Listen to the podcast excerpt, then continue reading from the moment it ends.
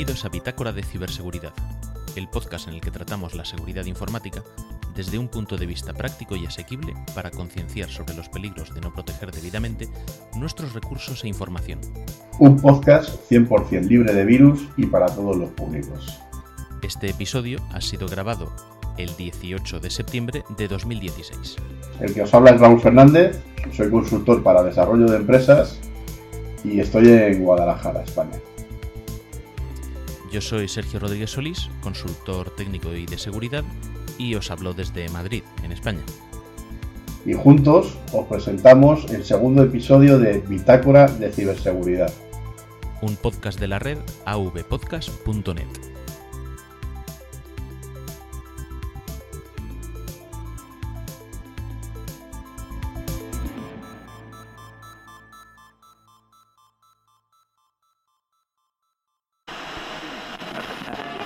Noticias.log.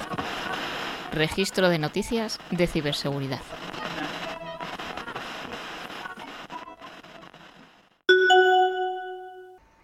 Bien, por la primera noticia de hoy, aunque tiene ya algo de tiempo, pues fue en junio de este año, es sobre el hackeo de una cuenta de Twitter de, la NASA, concretamente la de la, de la misión Kepler.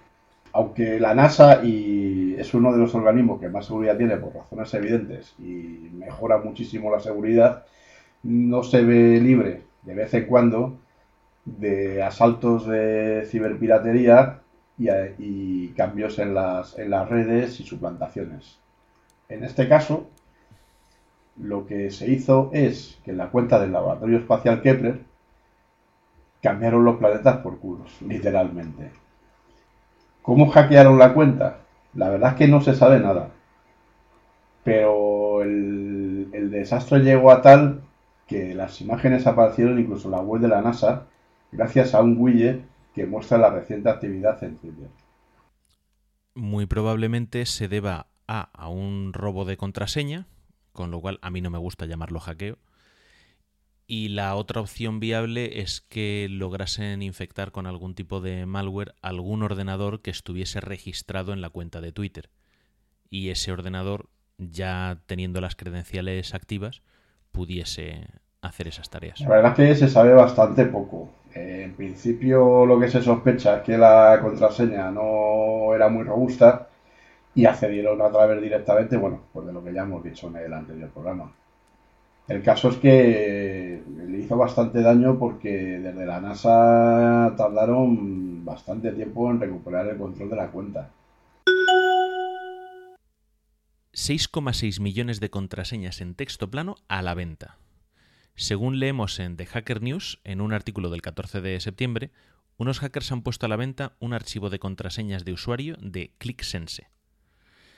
Además del código fuente completo de la página web, de lo que se deduce que obtuvieron acceso pleno a los servidores que alojaban dicha web y a sus bases de datos. Parece ser que un servidor obsoleto y en desuso, pero que permanecía conectado a la red, fue el punto débil explotado por los atacantes.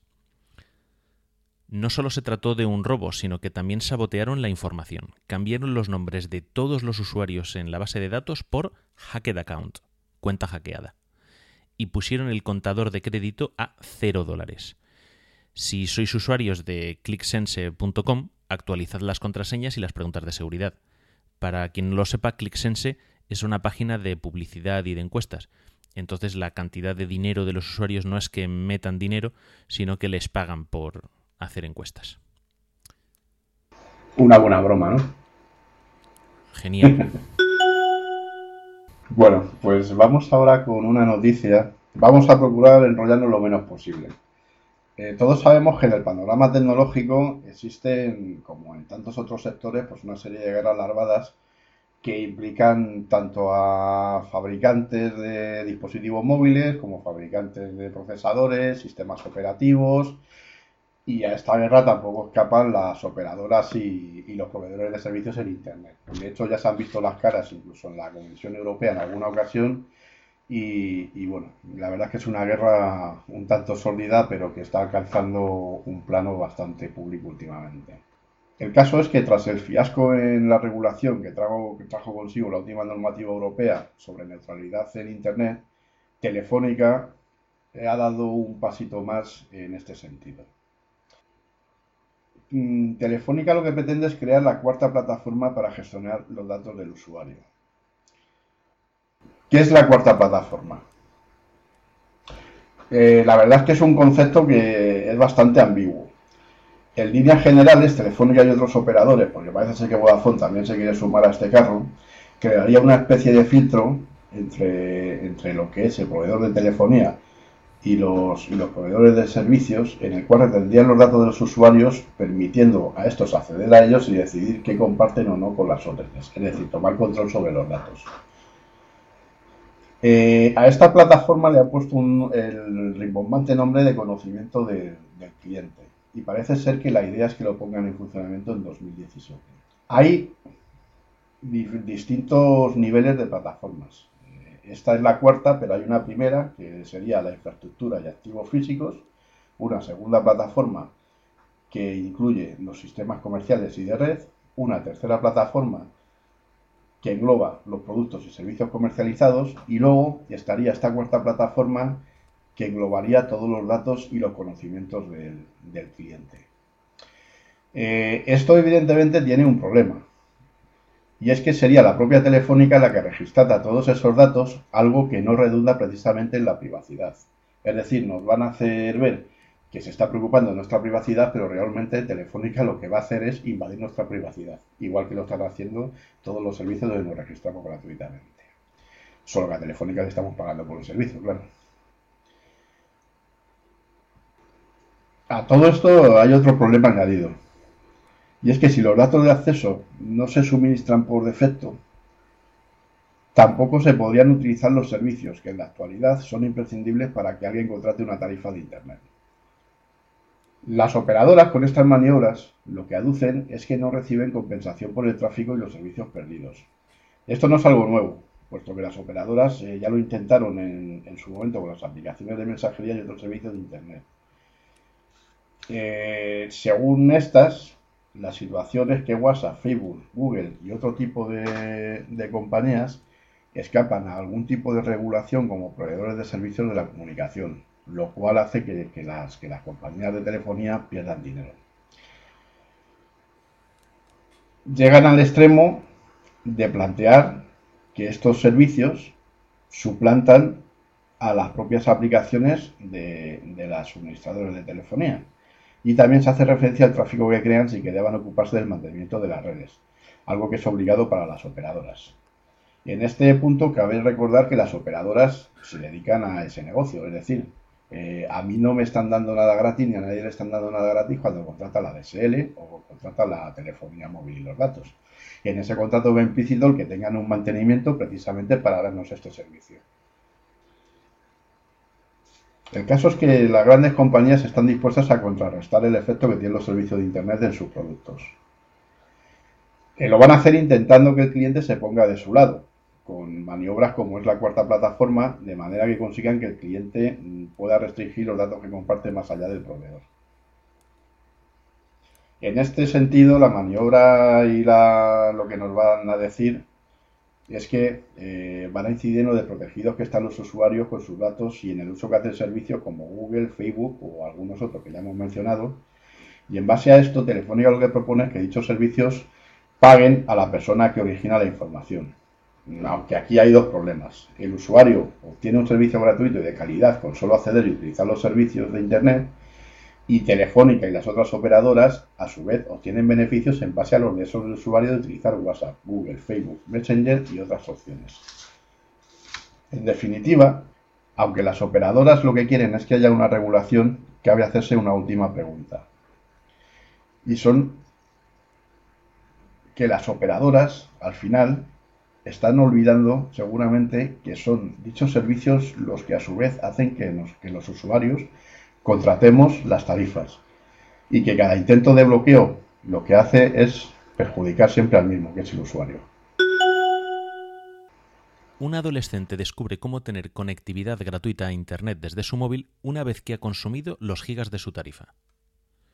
Jacob Ayut de 17 años, descubrió que su compañía de móvil le permitía hacer test de velocidad de acceso a Internet incluso después de haber consumido el total de su tarifa mensual. Investigando, descubrió que la compañía, T-Mobile en Estados Unidos, tiene una lista blanca de URLs que no corta, que no filtra, aunque hayamos consumido todos los datos.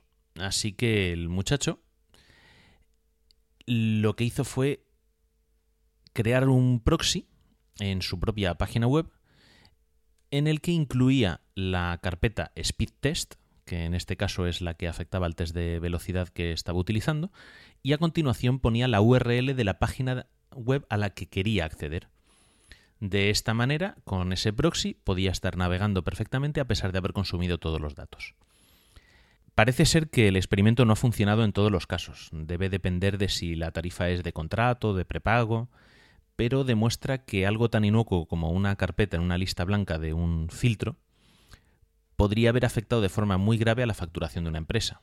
En otro ejemplo algo más crítico, imaginemos que ese filtro estuviese en el firewall de una empresa y permitiese dar acceso a la red interna. El caso es que si la noticia se hubiese propagado más rápido, quizás hubiese afectado gravemente a la facturación de, dicha empresa de T-Mobile. Os dejamos el enlace a Motherboard, que es donde hemos encontrado la noticia. Qué curioso es esto, ¿no? Pues bastante, sí, me llamó la atención. Y es eso, es que, pues eso, ahí parece ser que tiene algunas URLs en lista blanca y el tío lo que se hizo es un proxy. O sea, si te metes en la noticia te lo explica, ya lo ha quitado, porque lo dejó público, pero ya lo ha quitado. Un, un agujero importante. Y ya estamos de vuelta en el ciberglosario, la sección en la que definiremos algunos términos interesantes para el episodio.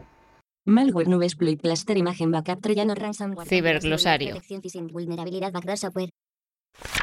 El primer término del que vamos a hablar son los NAS, que es acrónimo de Network Attached Storage, es decir, almacenamiento conectado en red. Los llamados NAS son computadoras destinadas no al procesamiento de datos, sino al almacenamiento de los mismos. Permiten tener repositorios de información en red accesibles, según privilegios de usuario establecidos, a los propios usuarios que estén conectados, y también se utilizan mucho para realizar copias de seguridad, tanto de computadoras, servidores, smartphones, de lo que queramos. En los últimos años, además, estos NAS han avanzado lo suficiente como para servir de estaciones de almacenamiento y reproducción de contenidos multimedia, además de para muchas otras funciones adicionales. Vamos con el término nube. Aparte de la de la lluvia, en términos informáticos, literalmente es el ordenador de otra persona o empresa. Si contratamos un hosting para nuestra web. En este caso la estaremos alojando en un servidor de otra empresa, si utilizamos Dropbox para nuestras fotos, las estamos guardando en los, servidores de, Dropbox. Si usamos Gmail, Hotmail, Yahoo o cualquier otro servicio de correo electrónico por el estilo, estaremos guardando nuestros emails enviados y recibidos en el servidor de otra empresa. Por eso, cuando se habla de la nube, nos referimos a servicios alojados en servidores de terceras personas o empresas. DD es un comando de los sistemas operativos Unix, como Linux y Mac. Se usa habitualmente para realizar copias de seguridad. Los argumentos más importantes que hay que indicarle son el archivo o dispositivo de origen de la información y el destino de dicha copia. También se puede usar para borrar información de forma segura, para hacer memorias USB arrancables, para pruebas de rendimiento de discos, etc. Imagen de disco. La imagen de disco es un archivo que contiene una copia completa de la estructura de archivos contenida en una unidad de memoria como puede ser un disco duro, un DVD o una memoria USB. El formato más conocido es el ISO, típico de imágenes de CDs y DVDs. Este formato puede servir tanto para crear copias completas de soportes de memoria que queramos salvaguardar, guardando dichas imágenes en soportes de mayor capacidad. Así, Podríamos tener, por ejemplo, una colección de imágenes ISO de nuestros CDs de música o películas en DVD almacenados en un NAS.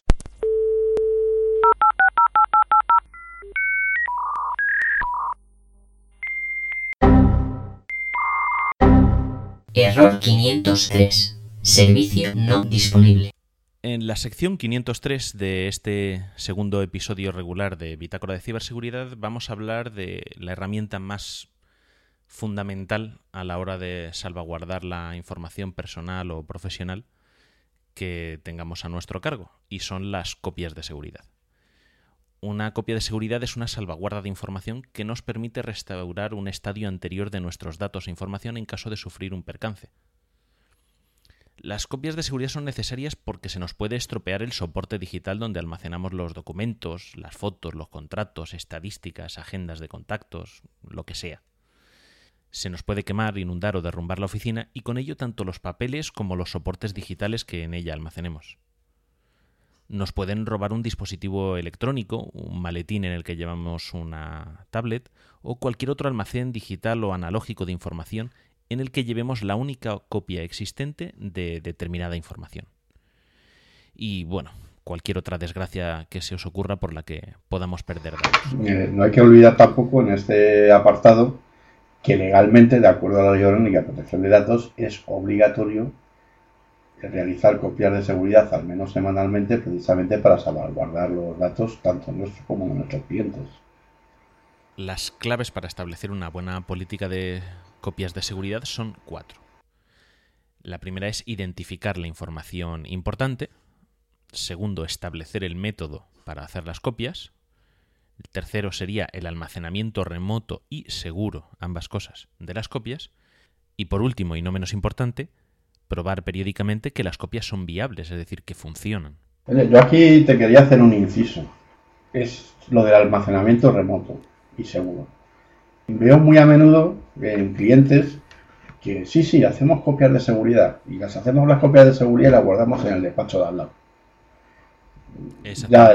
Para, eso hace falta la copia. yo recomiendo hacer las dos. Una que guardes en casa y otra fuera. Y siempre hay una no conformidad ahí, claro, porque siempre dice, bueno, y cuando se te queme la oficina, ¿qué hacemos? Exactamente. Por eso el ejemplo que comentaba antes. De hecho, luego explico el método ideal que realmente necesitas tres copias. Si las haces en un disco duro, es decir, sin usar servicios en la nube, tienes que hacer tres copias. Una se queda junto al ordenador, otra viaja y la tercera es la que está en destino. De forma que siempre hay, en un momento, normalmente, digamos, mientras no estás viajando, tú ponte que haces el viernes por la tarde las copias en la oficina. De las dos discos duros que tienes en la oficina, el que tenga la copia más vieja es el que sobrescribes. ¿Vale? Con la copia que hagas esa tarde. Ese disco duro se queda en la oficina y el que tiene la copia ahora más vieja te lo llevas a casa y el lunes la copia más vieja de las que tienes en casa te la llevas a la oficina. Y lo vas rotando así. Siempre hay una copia en casa y una copia en la oficina. Y la tercera copia es para que esté en, en itinerancia. Claro. Y tienes tres copias, pues de la última semana, de la anterior y de la anterior. Entonces depende de cuál pierdas, pues pierdes una situación u otra. Lo lógico es la copia más actual tenerla en la oficina. Es decir, la copia que he hecho el viernes, que el lunes esté en la oficina para que si se me ha jodido algo el fin de semana, no tenga que irme a mi casa por la copia más actual para... Sí. ¿Sabes? Entonces, las copias que suelen estar fuera son la segunda y la tercera más antiguas. La más actual es la que se queda sí, y se van haciendo rotaciones. Pero que permiten recuperar información y que no sea tan catastrófica la situación, pero... Exactamente, o sea, si tienes un problema en el PC, la copia más actual la tienes localmente, si se te va la mierda a la oficina por un incendio, pues tienes una copia de dos semanas en casa y una copia de tres semanas. Bueno, continuamos. Vamos con el primero de los puntos, que es identificar la información importante. Entre esta información podemos tener documentos como manuales, mm, desarrollo de ofertas, contratos, facturas, tickets de compra de gasolinera, las fotografías de las vacaciones o de una boda, los vídeos familiares o publicitarios que hacemos en nuestra empresa, audios como por ejemplo este del podcast, cualquier cosa que sea importante. Cualquier información en soporte físico, como el papel o en digital, como un archivo PDF, contiene información y hay que evaluar esas fuentes de información y pensar qué pasaría si lo perdemos sabiendo qué pasaría si lo perdemos, evaluamos cuán importante es o no hacer una copia de seguridad. Por ejemplo, si pierdo las fotos de las vacaciones en la playa en 1995, ¿pasa algo? Hombre, pasar, pasar, no pasa nada, que, que me quedo sin poder verlas y enseñarlas. ¿Puedo repetirlas? No. No puedo volver a ser tan joven como lo era en 1995, no puedo estar con las mismas personas en el mismo ambiente, hacerlas con la misma cámara, no van a ser las mismas fotos ¿Y cuánto me costaría repetirlas si pudiese? Bueno, pues en este caso da igual porque, porque no vas a poder repetirlas. Esto, esto de las fotos me pasó a mí. Perdí un montón de fotos y no me pasa nada. No pasa nada, pero, fastidia. En este caso el valor es puramente Pero ojo, bajo que es un valor sentimental. Otro ejemplo, mm, por ejemplo, de un vendedor en puerta fría, ¿vale? Que va con su coche mm, llamando a las empresas para vender pues, fotocopiadoras, por ejemplo. Tiene que ir recogiendo los tickets de cada vez que repuesta combustible o de los tickets de peajes. Y los tickets de las tres últimas semanas, que los tiene en papel en una cartera, pues se los ha dejado en el estuche en un restaurante, mm, se le han robado la cartera y los ha perdido, lo que sea. ¿Qué pasa al perder esos tickets? Bueno, pasa que no le va a poder facturar la empresa los gastos de esa gasolina, de esos peajes, de esos tickets de restaurante, porque no puede justificar esos gastos. ¿Puede volver a generarlos? Pues no. No puedes ir a la gasolinera o a todas las gasolineras en las que hayas repostado y volver a recuperar esa información. Entonces, ¿cuánto te costaría? Pues te va a costar tanto como la suma del valor de los tickets. Pero ese es el, coste que te va a suponer el problema. El coste de recuperación es eh, incalculable porque no vas a poder recuperarlo. Para este ejemplo ya adelanto la solución sería hacerle una foto con el móvil al ticket y poder tenerlo sincronizado con un servicio de Dropbox, de Google Fotos o cualquier cosa por el estilo, de iCloud, Amazon. Luego tenemos eh, qué pasaría si perdemos la agenda de contactos, da igual ya si son personales o profesionales. ¿Pasa algo? Grave, grave no, porque es algo que sí podemos volver a recuperar, al menos la mayoría de ellos. De hecho, incluso podría servir para hacer limpieza y quedarnos solo con los importantes pero puede costar y a nivel profesional sí puede ser un problema. Porque cuando le vuelvas a preguntar a un cliente o a un proveedor por sus datos para poder volver a guardarlos en la agenda, vas a tener que explicarle por qué y en algunos casos puede ser desagradable. Hay que, hay que recordar aquí también una cosa. En el reglamento europeo, esta circunstancia específicamente está penalizada. Bueno, depende si te los roban o si simplemente se te ha roto el teléfono. Hombre, si es por el robo o extravío, en principio deberías incluso de comunicárselo al afectado, este caso un cliente o Sí, de hecho me parece que la, la Unión Europea lo va a hacer obligatorio a partir de 2018. Sí, por eso. Lo que pasa es que aquí en España estamos como estamos y está pendiente todavía la modificación del reglamento. Pero vamos, va a ser algo a tener en cuenta. Y luego, pues, ¿qué ocurriría si, yo qué sé, tenemos una serie de películas de, de Disney, de Pixar, de DreamWorks en nuestro ordenador, en, la cuenta de iTunes y se nos borran. ¿Pasa algo? Pues aparte de la rabieta de los niños, no pasa nada. ¿Podemos recuperarlas? Sí, las hemos comprado en un servicio online y nos las volvemos a descargar. ¿Cuánto nos costaría? Pues el rato de volver a descargarlas. No pasa nada. Con este ejemplo, ¿qué quiero decir? Que hay datos, hay información que no necesita esa copia de seguridad, como estas películas. No necesitamos tenerlas copiadas en un disco duro local porque ya las tiene el servicio en la nube. Si es algo que van a retirar, pues a lo mejor sí tenemos que hacer copia, pero en principio no es necesario que malgastemos espacio de, copia de seguridad, por ejemplo, en este tipo de, producto. Haciéndonos estas preguntas sobre cada cuánto de información, cada, pieza de información, decidimos si esa información debe ser salvaguardada mediante copias de seguridad o no. Ahora el siguiente punto del que hablábamos es establecer el método. Puesto que las copias son algo tan importante, lo mejor es no improvisar y decidir de antemano el plan que vamos a seguir.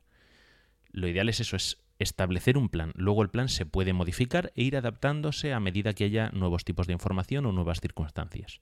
No hay problema, los planes se adaptan. Pero siempre hay que establecerlo primero.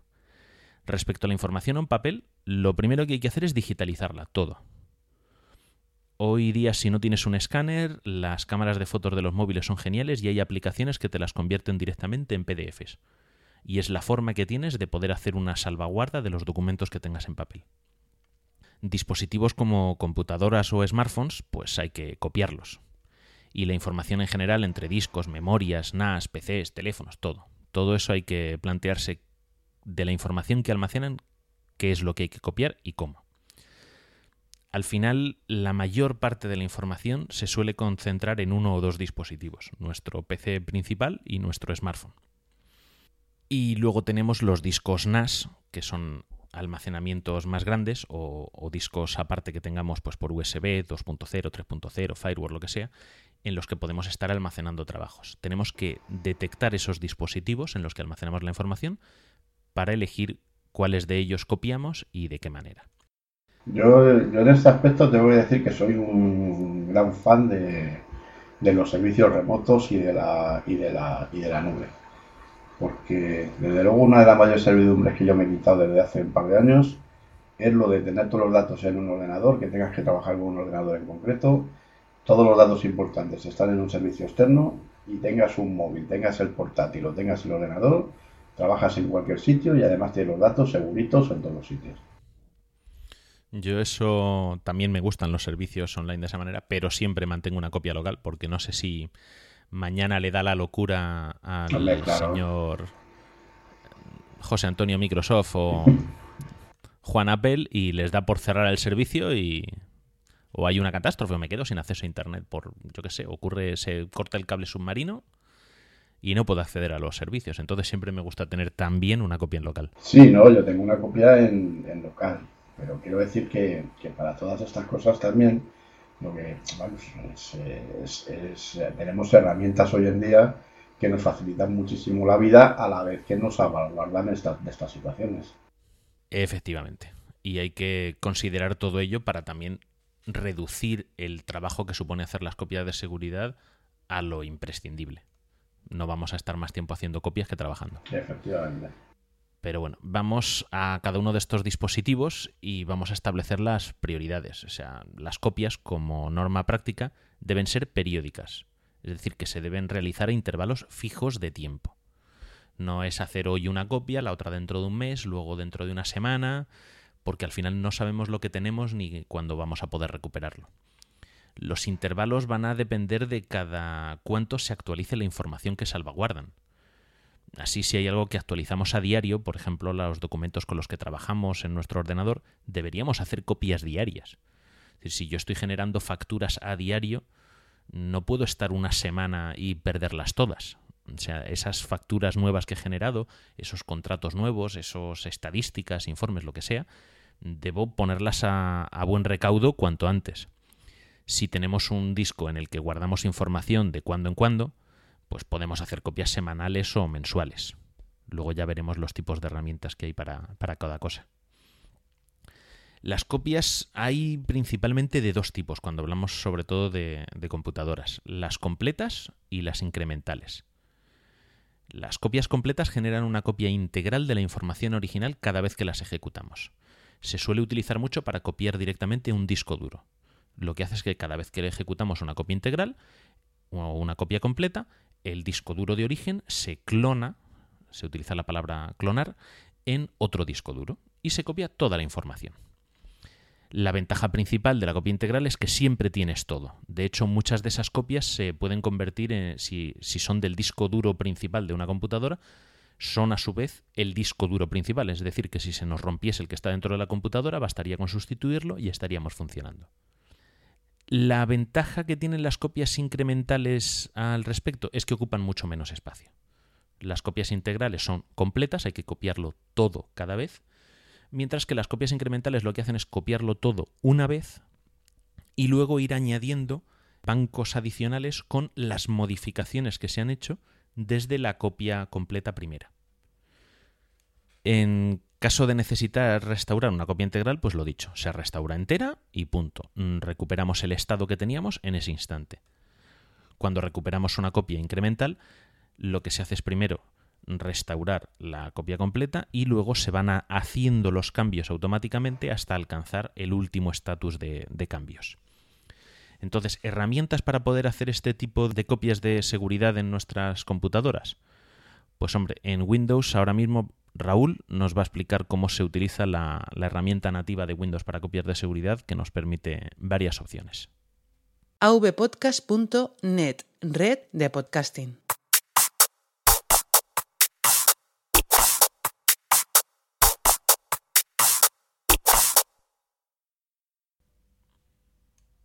Bien, Windows, vamos a hablar de Windows 10, que es el último sistema de, que, tiene, que tiene Microsoft.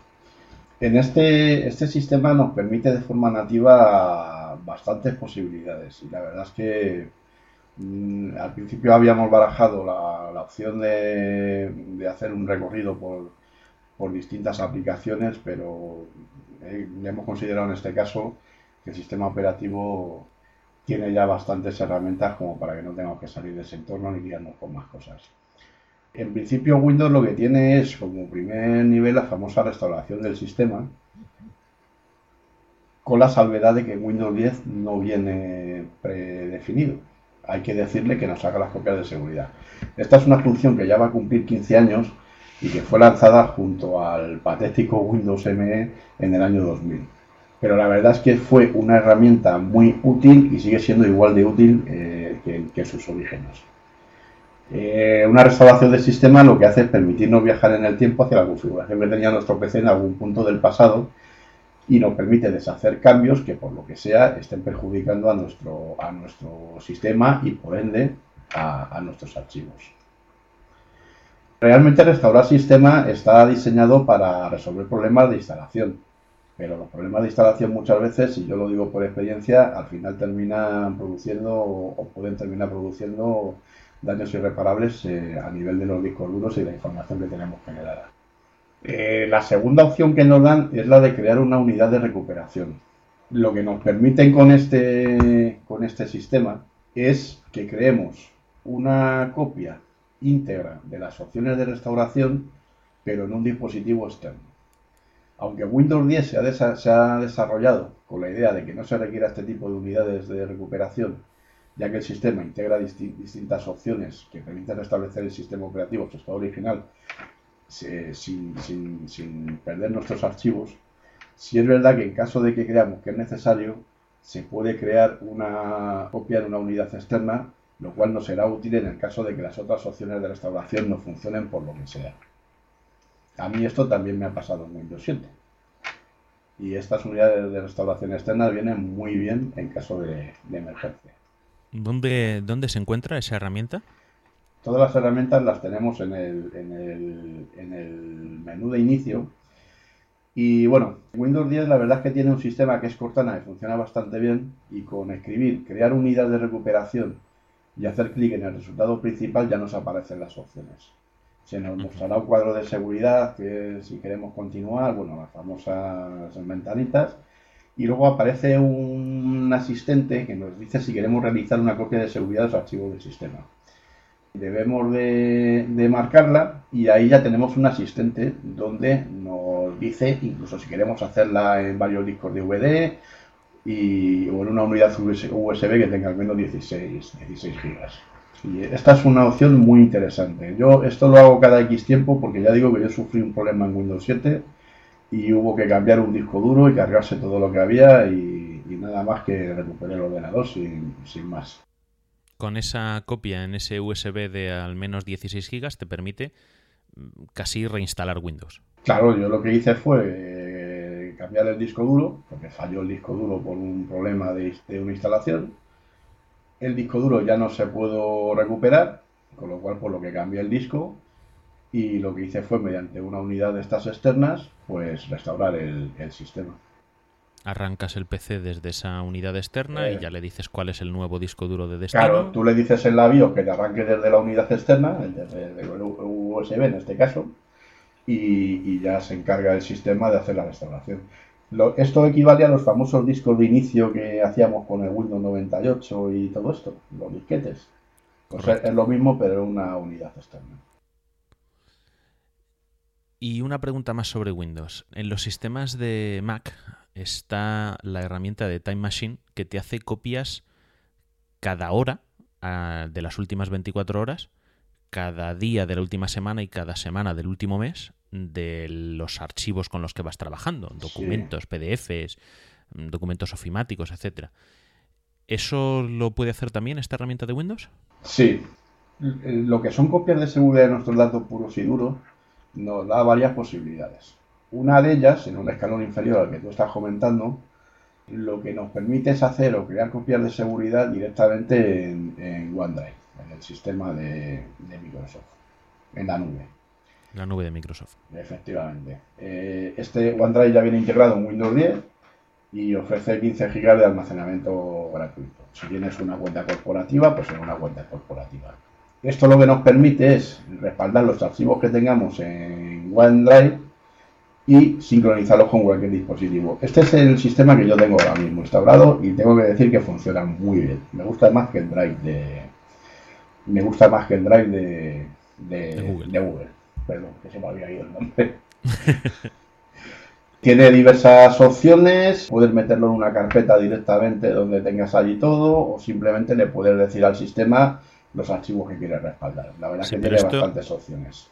Ah, o sea que tiene el servicio de sincronización de archivos por un lado y luego tiene el sistema de respaldo. Eso es, eso es. Vale, porque una cosa que quiero dejar clara que no hemos hablado todavía es que un servicio de sincronización de archivos no es, no es un sistema de copias de seguridad. Claro. ¿Vale? Eso tiene que quedarle claro a todo el mundo porque sincronización significa que si lo borro en el A, se borrará en el B. Si lo modifico en el A, se modificará en el B. Es decir, no es lo mismo copiar un archivo para su salvaguarda que sincronizarlo entre dos dispositivos o entre un dispositivo y un servicio en la nube. A ver, eh, realmente no es un sistema de respaldo, ¿vale? Porque ahora vamos a contar lo que tú habías dicho antes, digamos que es el Time Machine de Windows, para evitar precisamente los problemas de, sincronización. ¿Qué es lo que puede pasar con el sistema de, de OneDrive? Que por lo que sea tengas un fallo en uno de los dispositivos, se corrompan los datos y si no te das cuenta, esos datos corrompidos o que haya algún tipo de problema o borres una carpeta por error, se, sincroniza a su vez con el servidor. ¿Vale? y eh, entonces se ha propagado el fallo, la corrupción de datos a todas las copias que tenías en el servicio de sincronización. Claro, esto me pasó a mí también con una carpeta en un ordenador y bueno, eh, yo tenía una copia de seguridad externa y la pude restaurar. Existe, por ejemplo, en Drive, no en OneDrive, en el Drive de Google, para evitar este problema, por ejemplo, existe una carpeta en la que puedes restaurar los últimos cambios, que es bastante interesante. En OneDrive no sé si existe. En Dropbox me parece que existe también. Pero vamos, yo no me fío mucho. Cuéntame lo del Time Machine de Windows. Entonces, ¿qué vamos a hacer? Vamos a ir directamente a respaldar el historial de archivos, lo que sería el Time Machine de, Windows.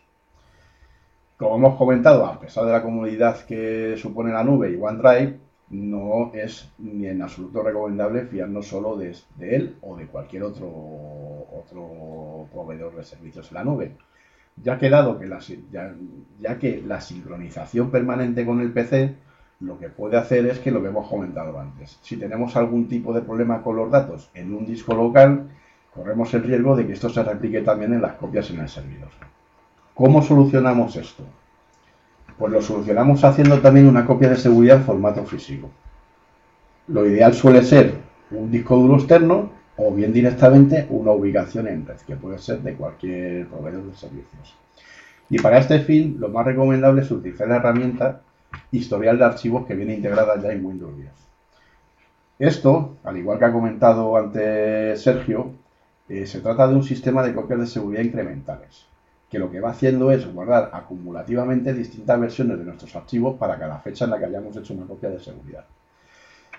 De esta manera, si hacemos algún estropicio, como borrar el contenido de un documento de Word importante y, guardar los cambios, que estas cosas pasan, a mí me pasan, podemos recuperar siempre una versión antigua de este archivo y restaurar el contenido completo.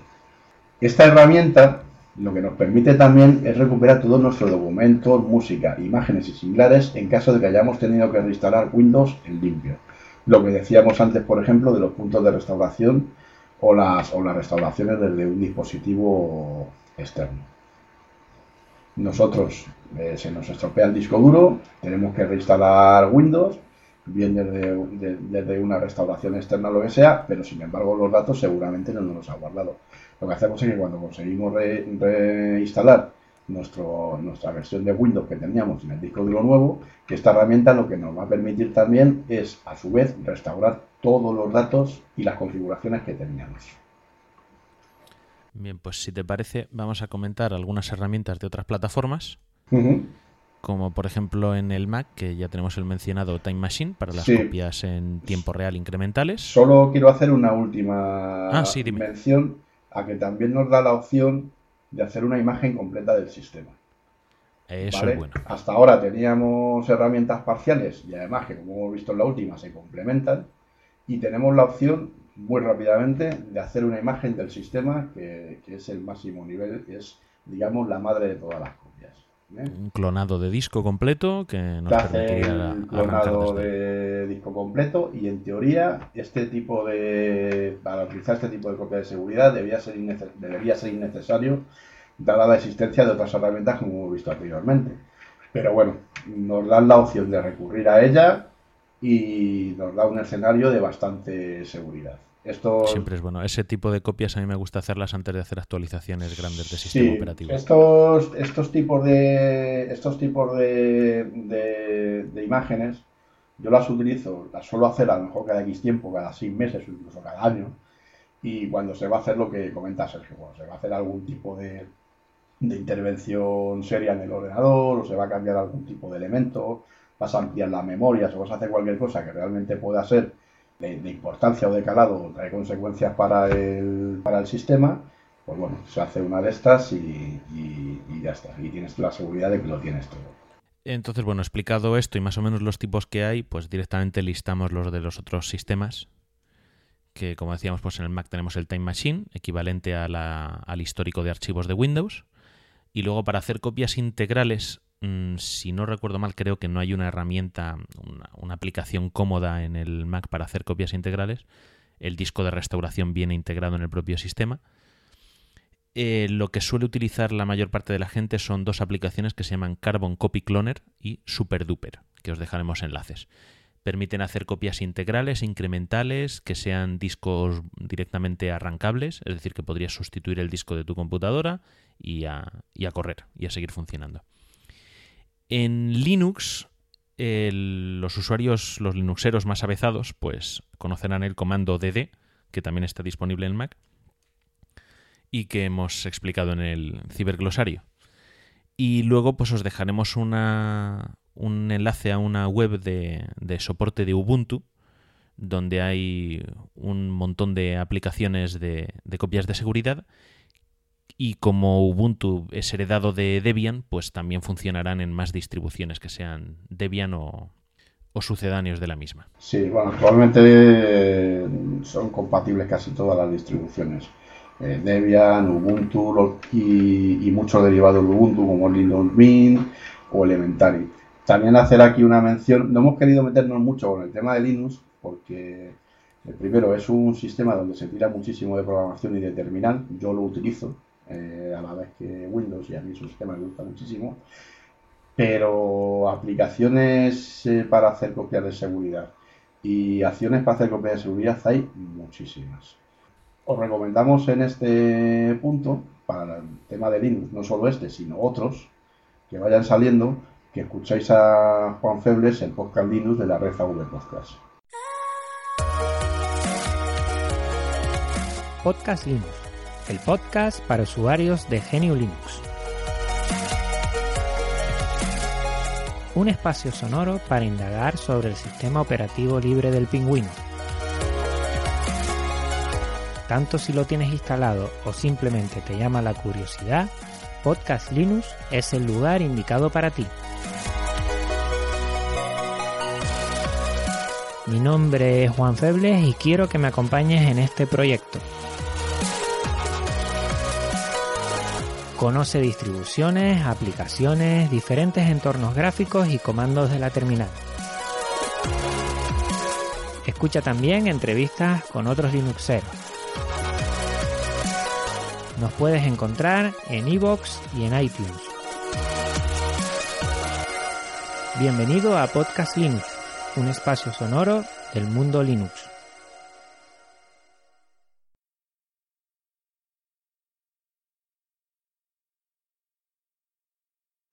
Luego en los teléfonos Android podemos utilizar, si tenemos el terminal registrado con, con una cuenta de Gmail, las copias directas en, en Google Drive. Y aparte existen muchas otras aplicaciones, pero de esas otras aplicaciones, investigarlas antes de implementarlas porque al final muchas van a ser para hacer copias en la nube, en alguna Dropbox, Box, Drive, OneDrive, lo que sea. Y tened mucho cuidado de a dónde van esas copias. A mí de los smartphones en general, ya sean Android o iOS, me gusta tener una copia en la nube si se puede, cifrada siempre, y otra copia en local. Porque volvemos a lo de siempre, nunca sabemos mm, si la copia en la nube va a estar siempre disponible. Y por último, para los dispositivos iOS, como los iPhone y los iPad, pues las copias en la nube de Apple, que es iCloud, o las copias en local a través de la terrible aplicación iTunes. ¿Cuál es el tercer punto del que hablaba? Dime. No, nada, simplemente quería hacer el, final, pues eso, que, en principio las copias de seguridad, porque pues son necesarias, sea el dispositivo que sea, desde un ordenador, un portátil o un teléfono móvil, y, que hay tecnología y, y se puede recurrir a ello en cualquier momento sin ningún problema. Exactamente, entonces, bueno, tengamos el sistema que tengamos, lo que tenemos que hacer es elegir la herramienta con la que vamos a hacerlo. Ya hemos hablado de que hay que decidir los periodos, tenemos que decidir si vamos a hacer copias integrales o incrementales y diseñar ese plan de copiado con herramienta, periodo y modo de copia. Ahora vamos a la tercera fase que es la deslocalización y cifrado de las copias. Como hemos hablado al principio, nuestra oficina, nuestra casa, el lugar donde, donde tenemos nuestras computadoras, nuestro smartphone, pueden sufrir problemas, nos pueden robar, puede haber un incendio, puede haber lo que sea. Si la copia de seguridad está junto a nuestro PC, pues va a ser raro que no se queme la copia o no se queme el PC, o que si nos roban se lleven el ordenador pero no se lleven el, el disco. Entonces, por eso siempre hay que procurar tener una copia externa. Para esto de las copias externas es principalmente para lo que sirve los servicios de sincronización o los servicios de copia externa, que volvemos a decir, no es lo mismo. Yo puedo utilizar un servicio de sincronización para almacenar copias, pero el archivo sincronizado no es una copia, ¿vale?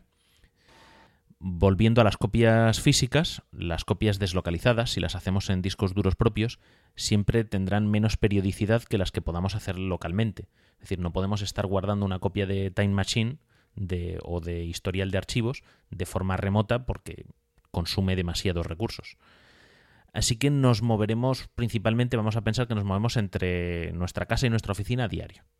Lo que podemos hacer, si hacemos copias en discos duros, por ejemplo semanalmente, es cruzarlas. Lo ideal para hacer esto son tres copias y os voy a explicar el, procedimiento de, rotación. Cuando empezamos con nuestro protocolo de copias, una la llevamos a la localización secundaria y las otras dos en la primaria. Pongamos que la localización primaria es la oficina, con nuestro PC, con los contratos, y nuestra casa es la localización secundaria. Entonces, lo que hacemos es que el viernes por la tarde hacemos una copia del PC de nuestra oficina. La primera semana hacemos una copia integral del PC en tres discos. Y uno de ellos nos lo llevamos a casa. ¿Vale? El viernes por la tarde, cuando ya vamos a cerrar, hacemos la primera vez la copia en los tres discos o lo hacemos en uno y clonamos ese disco en los otros dos. Y una de las copias nos la llevamos a casa. Dejamos dos de las copias en la oficina.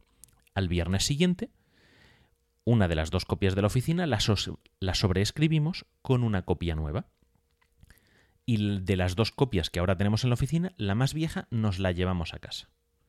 El lunes, cuando volvamos a la oficina, de las dos copias que hemos tenido en casa en el fin de semana, la más vieja vuelve a la oficina de forma que en la oficina ahora de lunes a viernes vamos a tener una copia de hace una semana y hace tres semanas.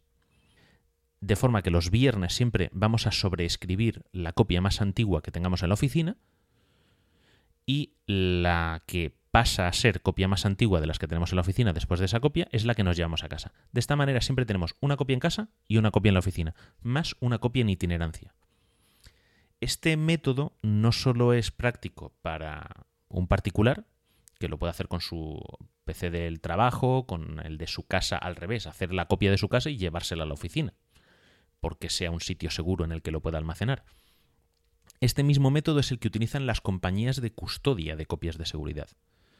Suelen ser compañías que tienen acordado una fecha y una hora semanalmente para ir a tu oficina con un furgón, igual que los de caudales, bueno, suelen ser furgonetas más normales, van con una maleta rugerizada de estas de plástico tipo Pelican y tú introduces en la maletita eh, tu disco duro, le ponen un candado, se lo llevan a, su almacén y cuando vuelven pues te traen la otra copia. Entonces siempre tienen una copia en su almacén, tú tienes una copia en local y la tercera copia es la que está en itinerancia.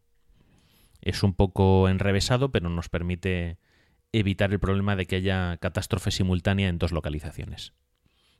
La siguiente alternativa es la nube, como ya hemos hablado, que podemos hacer eh, copias de seguridad en sistemas de sincronización o en este tipo de empresas de custodia que ya casi todas ofrecen servicios de copias de seguridad en la nube. Igual que hablábamos, por ejemplo, de los Android con Google Drive o los iPhone con iCloud, que hacen copia de seguridad en su propia nube. Pues también estas empresas de copias de seguridad ofrecen servicios en los que instalamos una aplicación en nuestra computadora y periódicamente va haciendo copias a su servidor. Para esto, obviamente, es importante tener una conexión de acceso a Internet bastante, con bastante ancho de banda para no, para no tener el tráfico saturado. Pero lo más importante de todo esto, mm, elijamos la copia física rotativa o la copia en la nube, lo más importante es que los datos estén cifrados.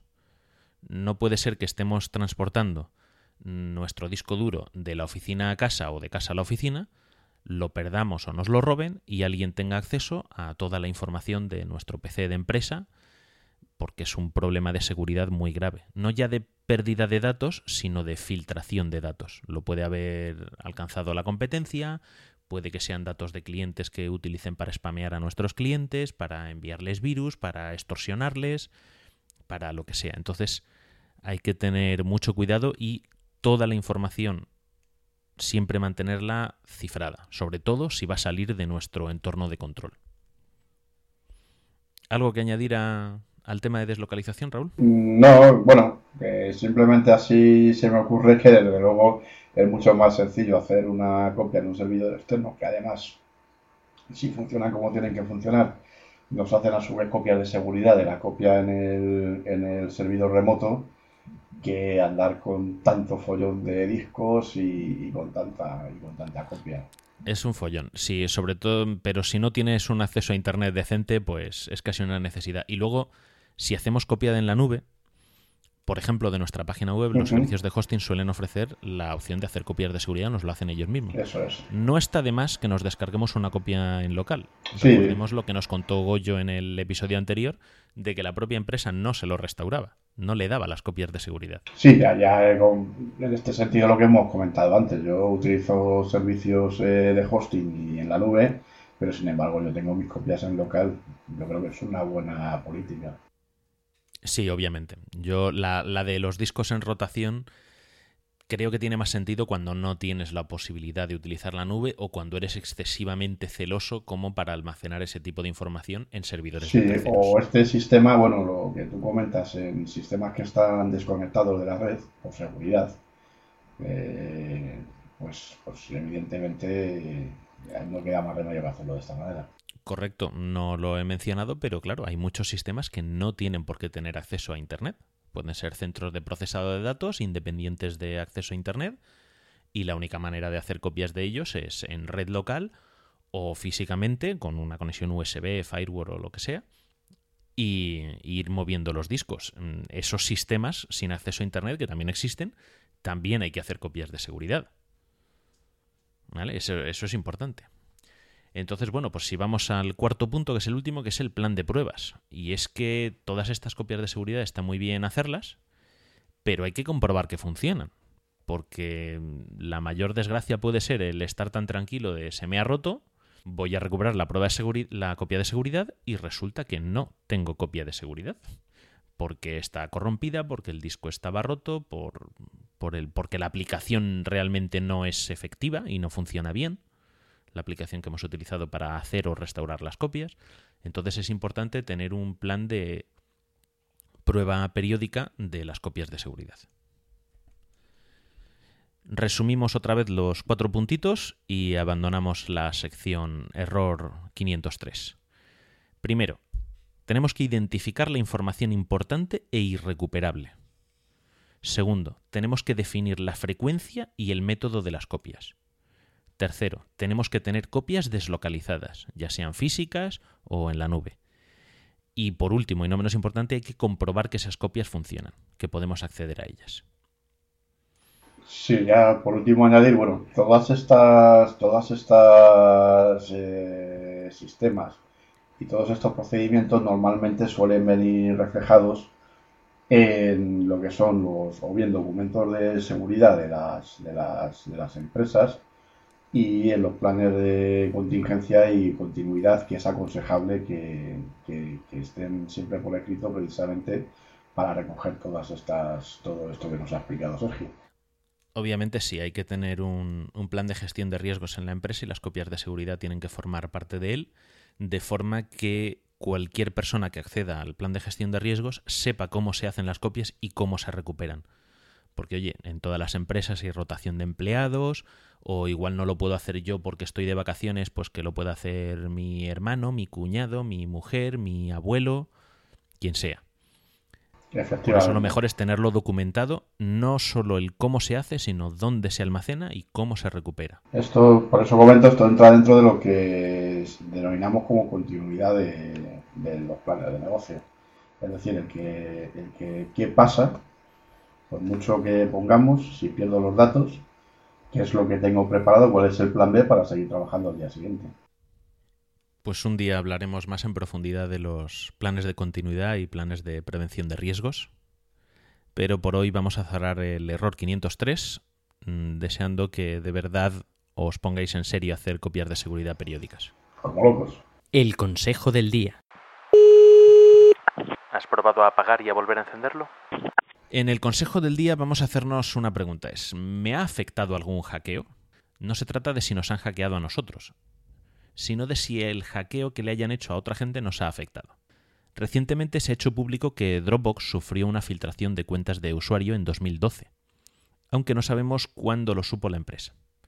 Hace unos meses lo mismo sucedió con LinkedIn, y cada pocos meses pasa con más compañías y organizaciones de cualquier tipo como redes sociales, partidos políticos, sindicatos, etc. Una forma de saber si alguna de estas filtraciones nos ha afectado es el servicio de haveibeenpwned.com, que se traduciría como he sido pwneado, mm, pwned, P-W-N-E-D, significa algo así como que han tomado control sobre algo, ¿no? Entonces os vamos a dejar el programa para no andar deletreando la, URL completa, os dejamos el enlace en las notas del programa. Basta con ir a su web y con un dato como nuestro nombre, email o algo por el estilo, eh, podemos averiguar si ese dato está presente en alguna de las filtraciones que ellos tienen registradas. Lo más común es utilizar la dirección de correo electrónico, ya que es lo que más utilizamos para registrarnos en servicios pues, como Spotify, Netflix, LinkedIn, Dropbox, etc. Pero podemos poner también nuestro nombre, nuestro número de teléfono y ver si aparece en otras bases de datos.